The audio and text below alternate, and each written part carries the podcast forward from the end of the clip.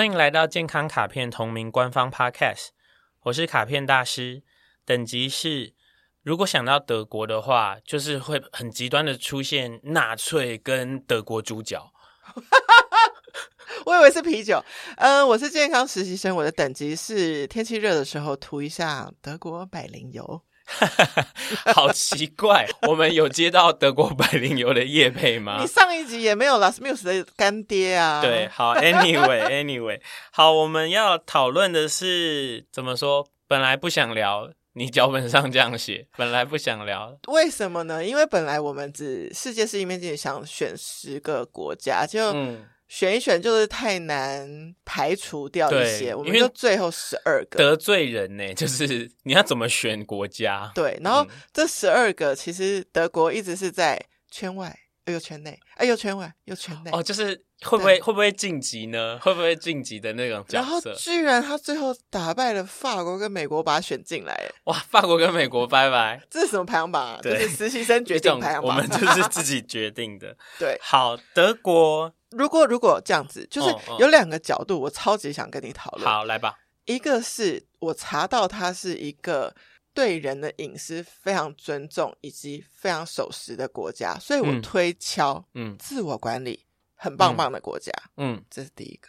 第二个呢是，他居然可以做我等一下要分享这个事件，嗯，让我觉得德国把自己弄得是一个很有余裕。可以去生活，可以去帮助人的一个状态，让我觉得好值得借鉴。嗯，我跟你说，你刚刚讲的，你刚刚那样讲整整个讲过来的时候啊，我觉得我都是很同意的耶，因为我不知道为什么，但是我的记忆里面，对，好像如果现在要呈现德国的什么东西的时候，就会色调会比较黑白。然后大家会穿的很好，然后很有秩序的在干嘛？我的想法就是说，所以如果要探讨德国的时候，我就会很想要，就是如你所说，他们可能还不确定，可能自我管理很好，很守时，然后很有余裕，因为他们是很 strict、很严谨的国家。我会更有一个角度想要讨论他们快不快乐。哦，oh, 对不对？因为他们好像需要一点颜色啦。我们就想象，假设我们身边有一个朋友，我们就觉得说，嗯，他比较像德国人，那我们可能会觉得说他是属于偏严肃。对对对对对对。那那他开不开心呢？对对对对。还是说，其实那个严肃跟严谨带给他开心？I don't know。或者说是很纯粹是我们的刻板印象而已。对对，对，对，这也是有可能。好，我想要分享这个故事。就是德国最近，就是应该说从二零一五年他们做了一个政策开始呢，嗯，就被说他们进入了大难民时代。大难民时代哦，我觉得有一个很惊人的数字，就是德国境内的难民的总人数超过了另外一个欧洲小国斯洛维尼亚，就是他的这个国家包容的难民已经超过另外一个德国小国的总人数。他现在登记保护的难民有一百五十万，加上目前登记在案乌克兰的难民有一百零六万，所以加总起来是两百五十六万人呢。你一个国家里头包容了、嗯、有两百五十六，就是收容了两百五十六万的难民嘛？对，嗯。那但是我也有再去查说，诶，那这样子会不会，比如说我们有时候去 LA 会觉得说，有时候你从比佛利区就很富裕的区，然后就经过一个天桥，就会看到很多的流浪者之类的。那德国是不是那样子的情境呢？在城市很多这个呢？诶，就有查到一篇文章，不是，就他们其实是有做比较好的，嗯、可能应该说是集中管理，或者说帮他们设了一个居住区去保护他们。嗯，那他们的国家的政策就是想说，其实整个欧洲是一个很容易自由跨国移动的地方嘛。对，那如果你关起门来，只要自己家好，就以为火不会烧在自己身上，其实是很难的。所以不如我们卷起袖子来做这件事情。那让我更感动的，好，这可能又是我个人觉得，哈。他要在这些异文化当中，让这些难民觉得可以落地生根。他还让他们去学德文，然后去了解德国文化，然后再做一些就业辅导，帮助他们融入社会。我觉得这是不是很有余裕？我跟你说，我在这边听到很多很 很哦，嗯，我现在这样听起来就是说我我觉得他是好的，对。但是呢，我还是嗅出了一些气氛，对，就是。第一件事情是因为我刚刚我们开头就说了嘛，讲到德国，我的立刻的那个反应就是希特勒跟德国猪 脚集中营哦，不是不是不是集中营的问题，是例如说像是梅克尔的这个政策政策啊，某种程度上好像包容难民这件事就是很不像希特勒的行为嘛，希特勒会杀光人嘛。所以呢，这个也可能就是如同我们在南非那一集的时候讲到的，那是一个历史力量的延续。他们想要延续这件事情，说我们已经不再是希特勒时代那样子的不包容或者是什么，然后所以他愿意做这件事。当然，这这都我的猜测，请德国不要来骂我。然后我们是不是在？是不是在那个纽西兰那一集的时候讲说？可是你里面的一些。内在内在的活出来原动力，那个内在血液里的驱力不会跑掉。德国是那个、啊，你记不记得德国是希特勒之所以会那样，是因为他是一个超人思维，就是说他们才是最好的人种，那是国家主义的极端表现。对，所以他当然会全心全意的想把这些难民都变成德国人啊，然后把他们就是有计划的，对，就是。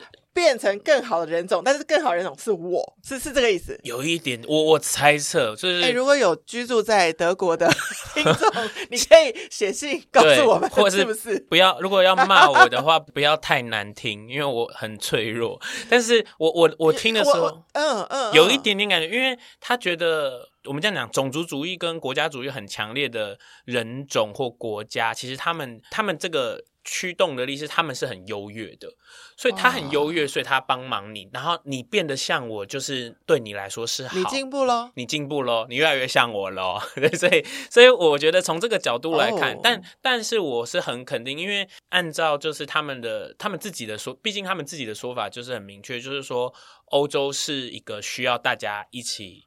维系才能够变好的。那当然，你看，就是像是他这个，的确就是他们政府一定是拨了很大笔的经费、土地，人民一定是某种程度是支持这件事情的，所以他们能够有余裕照顾他人。那有余裕照顾他人，绝对就是如你所说的，他们一定是自我管理比较好的人们。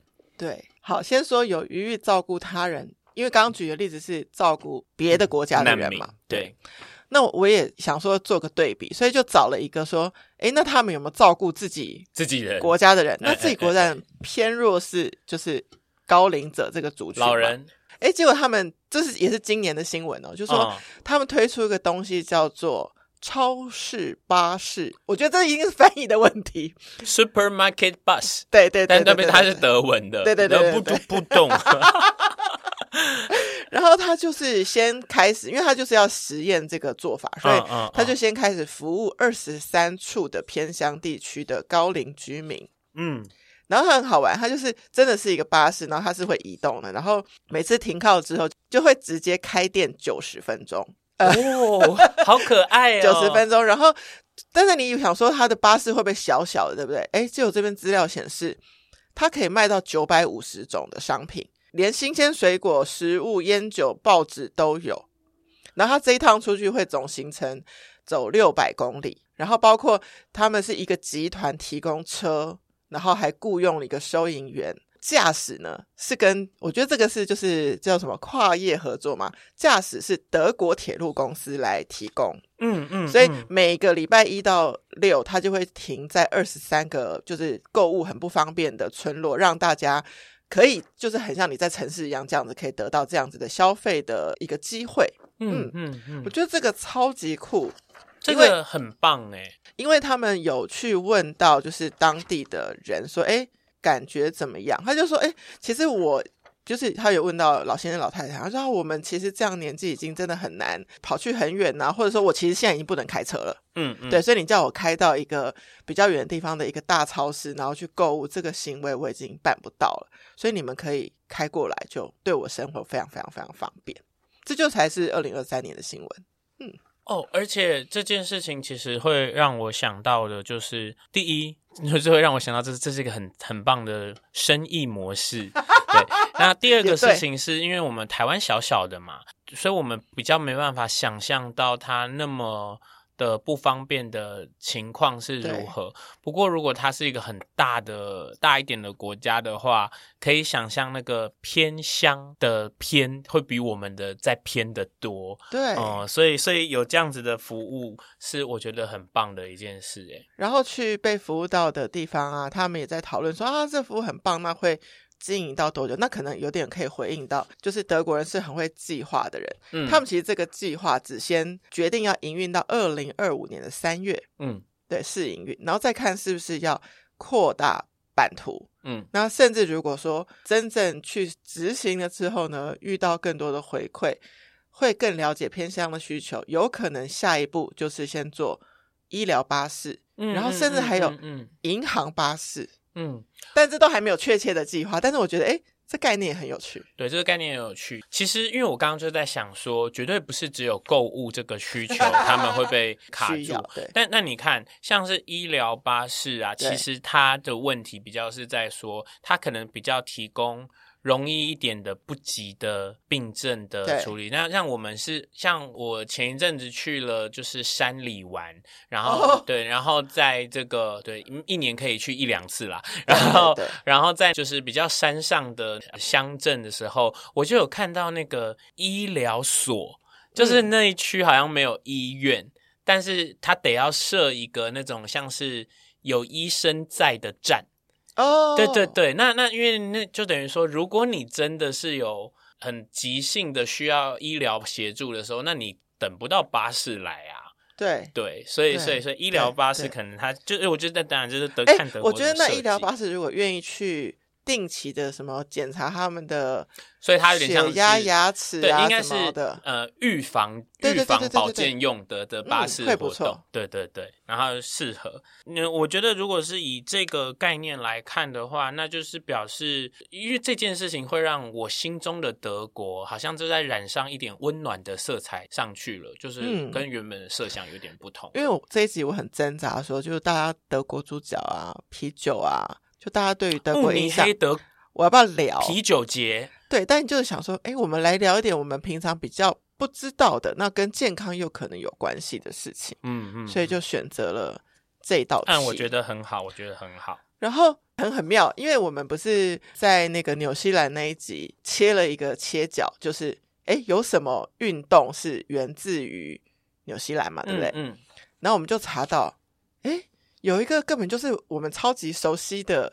一个东东，超超级熟悉的一个东东，我好像知道你要讲什么。它是源自于德国耶，就是而且查了一下，非常棒的，哎，不能说棒，就是非常有一点连接的事情是，原来刚好今年就是这位皮拉提斯先生一百四十岁的明代，所以我们先跟他说生日快乐。一百四才不是什么，不是适合华人的数字。Anyway，好，所以源自德国的这个。运动 Joseph Pilates 正确，嗯，皮拉提斯是源自德国人，所以我们来讨论一下皮拉提斯。我觉得很妙，就是你通常啊，我做了两次这个东西之后，我就发现一件事，两次这个东西，我们不是有一次在韩国的时候聊了一个就是健身郑多燕，呃的另外一位，然后跟这个 Joseph，大家都会在一个人成功的创办了发明了什么之后，就回头找脉络嘛，诶这位先生一样，从小体弱多病。对啊，对啊，对啊，对。所以我没记错的话，Joseph Pilates 的对皮拉提斯的研发是一开始是用来复健他自己，复健他自己，他受伤。对，然后对对对，然后以及后来呢，他居然这个东西是先用在第一次世界大战的士兵的附件。嗯嗯。然后它是后，因为为什么？你知道，其实有些甚至如果不是呃，我们去查说呃，所有的运动源自哪里，我都会有点不太知道它到底源自哪里，因为它后来可能发展的更多的是在另外一个国家，所以我们可能是皮拉提斯他搬到美国什么纽约之后，这个我们比较知道。结果后来回头看，哦，它是源自德国，哎，哎，其实可是不难想象哦，你知道为什么吗？因为呃，哎，我好像这也不是这样说，就是我的角度的话，不难想象，对对对，因为 Pilates 这一个运动模式非常的严谨。OK 啊，又通了，我又通了。所以它不，它应该不会是比较移花的国家发展来的。然后它也，来来来它也发展什么？它也 so cycle 啊，这个呃，然后你听我说，它也不会像 The Smiths 发展出战斗相关的，哦、因为他们是一种很严、它精密严谨的东西。哎，通了，通了。对啊，就是什么样子的人？那我觉得，因为讲到皮拉提斯，这个还是跟我的工作有点关系的事情，我得要说，皮拉提斯是一个很了不起的东西。我所以他很了不起啊，就是其实我觉得，嗯，我现在我现在很商业哦，就是当时 Joseph Pilates 愿意用这件事协助那些战后的士兵复健。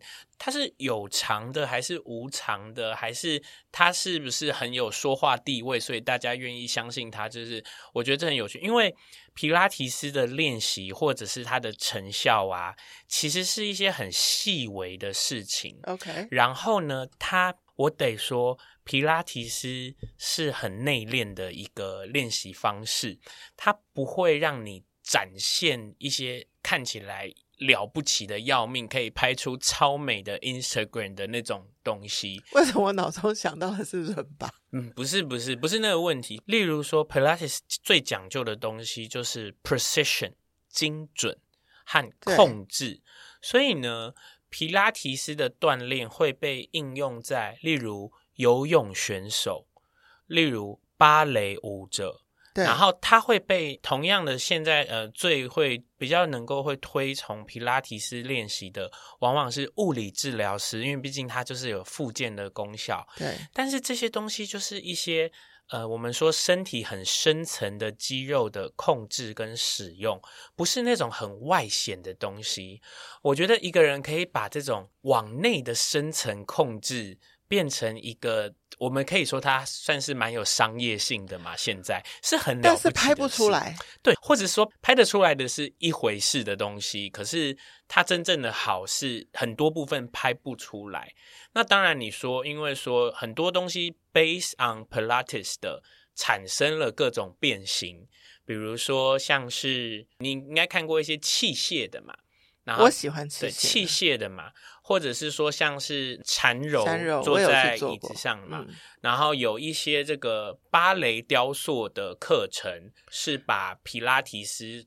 加进去作为基底的这些东西，其实它让你可以说它就是一些核心肌群控制为主体的各种样貌。可是的确嘛，一个人的核心肌群控制这件事情，不是一种拿来 show off 的东西啊，对，那是你对自己的控制。哎、欸，我很无聊的连接到上一条新闻啊啊，那我觉得这些偏远地区应该去有一个皮亚提斯巴士。呃，应该是这样说，我我们没有特别的查看看德国人的运动风气如何如何，嗯、对。可是我我又有一点点想象，如果他们是就是一个比较严谨的国家，然后自我管理好，而且有余裕的话，他们应该小时候、嗯、国中、高中，呃，我我们之前我忘记在哪一集的时候有讲到说，你比较早种下的力量。哦，南非吧，比较少种下的力量会变成后来产生的事情。哎，那我在南非那集没有提到，哎，就是你问，你问南非的小朋友说，男生，你问他说，你五十公尺、一百公尺跑多快？他们都可以回答你。你在台湾问小朋友，他问你五十公尺是多远？那那都是因为他们小时候有被要求做这件事情，不是不是训练。你你你那个严重了，他们就是男孩子女孩子都是夏天做这种运动，冬天做一种运动，哦、那就是很自然的事情。Okay、对，那我们这边可能就是赶快送小孩去补习，不然他要跟不上 A B C，跟不上 B P M 了嘛。所以就是不一样的方式，所以所以我会想。象德国人在自己身体健康照顾上，可能也是相对优越啦。我只是从皮拉提斯再岔出来一个问题，就问卡片大师，就是皮拉提斯是一个处理控制精准的，我现在不知道该不该说它是附件还是运动。它是运动，我觉得它是运动。那那它，而且你又觉得还蛮推崇它。那它是一个，如果我做运动，那我只选择一项皮拉提斯是足够的吗？呃，我我觉得首先，如果你很喜欢皮拉提斯的话呢，对，我不会说它是不足够的，哦，因为控制对，你会你最后会把这个控制应用到你的日常的所有行为里面。Okay. 那端看每个人需要多强健厉害的身体，我觉得还是端看在他想要达成的事是什么，就是你有没有要去。冒险犯难，你有没有要去爬百岳？你有没有要去三铁？那你需要的会不同嘛？可是呢，皮拉提斯，首先你很喜欢皮拉提斯的话，它本身就是一个很全面、很足够的事情。那更不用说它本来就有它的各种变形啊。你如果喜欢皮拉提斯的话，你可能会喜欢上一点皮拉提斯，核心控制更多的。芭蕾雕塑课，你可能会喜欢上一些核心控制更多的呃动态瑜伽课。那这些的话，就是会更方方面面的在扩展的完整一些，所以我觉得是不用担心的。太棒了，嗯，就是就是你就算真的是只做。Pilates 再怎么样，你也会因为你对这件事情的研究跟钻研，让你的各种觉知不断的放大。那个时候，你的身体会在渴求更多的事情。那它也是适合全年龄的吗？嗯，皮拉提斯是适合全年龄的，因为它是收集到一个，因为它是控制。那就来飞轮跟皮拉提斯。对，飞轮跟皮拉提斯听起来很赞。呃，我我想我对有一个内容感兴趣，想要讨论一下。好啊，就是那个。租得起房子的这个内容，对，我也在想说，就是当初在选题的时候，觉得这是不是适合这张卡片的范畴？是，这很适合台湾的人听。我们要租得起房子。对，那我就是我是被一一句话给吸引。他说，柏林是一个很好生活的城市，相较于德国的其他城市是物价很低，嗯，然后大概是伦敦的一半，所以他会很吸引很多年轻人跟艺术家前往生活。嗯嗯嗯、但这个是其中一个文章，那我就想说，嗯、啊，为什么呢？就是。为什么会柏林比较容易呢？然后对，等等，然后后来才找到，就也是一个今年的一个报道，他就说德国有一个保护租客的一个政策嘛，所以他就让百分之八十五的柏林人可以以租代买。嗯嗯嗯，所以全球住房的自有率其实只有四十五是是自己有房子，然后在首都柏林是高达百分之八十五的人口都是用租的耶。嗯，所以说柏林的房子都不是，就是自己拥有自己住的只有百分之十五。对，那主要是因为查到说它有一个很有趣的一个组织，我不知道台湾有没有这种组织，叫做德国租屋者协会。嗯嗯，对，它会让德国的租屋者在很有居住安全以及你可以做法律咨询等等的这样子一个环境之下呢，就你是更愿意。租屋的人，你会觉得租屋其实比买屋其实是有保障，也是很便民这样子。嗯，对。哦，我知道，我知道，因为德国人非常的严谨，所以这个租屋者协会呢，就是会提供很完善的去规划房东跟租客之间的各种权利义务，所以让租客不会担心遇到二房东，或者说二房东是会被，例如说标记黑名单或是干嘛。比如说，你会认为说，房东跟房客一定是房东的权限比较大，比较大。我想要收，就是哦哦，哎，我的我家要娶媳妇了，那我，我要把房子收回来，我房子要给我儿子喽。对对，这个时候，如果你在德国，你要停止租赁的呃合约的时候，租屋者协会就会有在线的律师来帮你检视是否合法。嗯，也就是说。嗯在这方面的成租客的成本上，有一点像是有协会或是说政府力量的帮忙，让大家比较安心。他帮你协调，对不对？对，那比较容易是达成庭外和解。因为你想，为什么很多租客就觉得算了？为什么？因为怕他不租给我了，或者是说房子就是他的，或者是我还要花那么多钱，或者是时间。我光想我的高额律师费，我就对啊，律师费没有办法了。所以、嗯、这个协会就是会帮你扮演这样的角色，哦，超棒的。但是这件事情会让我想到另外一个角度，就是请说说，如果说柏林的生活的成本不是那么的高的话，换言之，就是说。在当地做房地产投资 不是一个赚钱的事。哦，我不知道。如果 如果是这样子的话，因为我觉得很可信，因为为什么这个地方大家还要聚集过去，是因为大家要柏林的生活体验，也就是说，他们的人民已经健康到我更在意我的生活体验，而不是我的 property，我的资产有多少，我的换成多少钱，而是我更在意我能在哪里生活。想在这里生活的人可以选择在那里生活的这样的自由，可能也是某一种很大的财富啦。哦，那那有一个资料好像可以 support 这个东西，就是他说，就是相对于购物租屋是呃比较轻松的选择嘛，因为德国政府就是这个就不是只是柏林啊，或是这个协会的事了，嗯、就是政府是对于租赁市场是有一个严格控管，就是你的这一区的租金、嗯、就是它会有个上限。哦、OK，对，这个超榜。然后每年的调涨幅度跟次数都是有限制的规定的。然后呃，你其实它有一个东西，我觉得当然没有深究，他写说它是可以有一个叫做无限期租屋制。就是你可以，你租了就可以长久租的这件事情，也让大家比较觉得安心租房。嗯，就是说不发生意外类型的事情的话，是可以在这个地方生活很久没有问题。对，我觉得这些政策都好棒哦。我觉得他这样子统整起来，会给我一种想法啦。第一件事情是德国，我们想象的那个形象其实没有错，就是比较严谨，所以自我管理比较完整，然后守时啦，等等等等，然后可能一点点历史的原因，所以照顾难民，也照顾自己自家的人嘛。然后你看哦，这个很精准的皮拉提斯是从。这样子的心性的人里发展出来也很合理。对，那最后面看到这件事情，就是关于租屋这件事的时候，我会很明显的感到，因为他们的生活周遭的秩序被建立的很好了，嗯，所以他们会很想要多得到一些自由。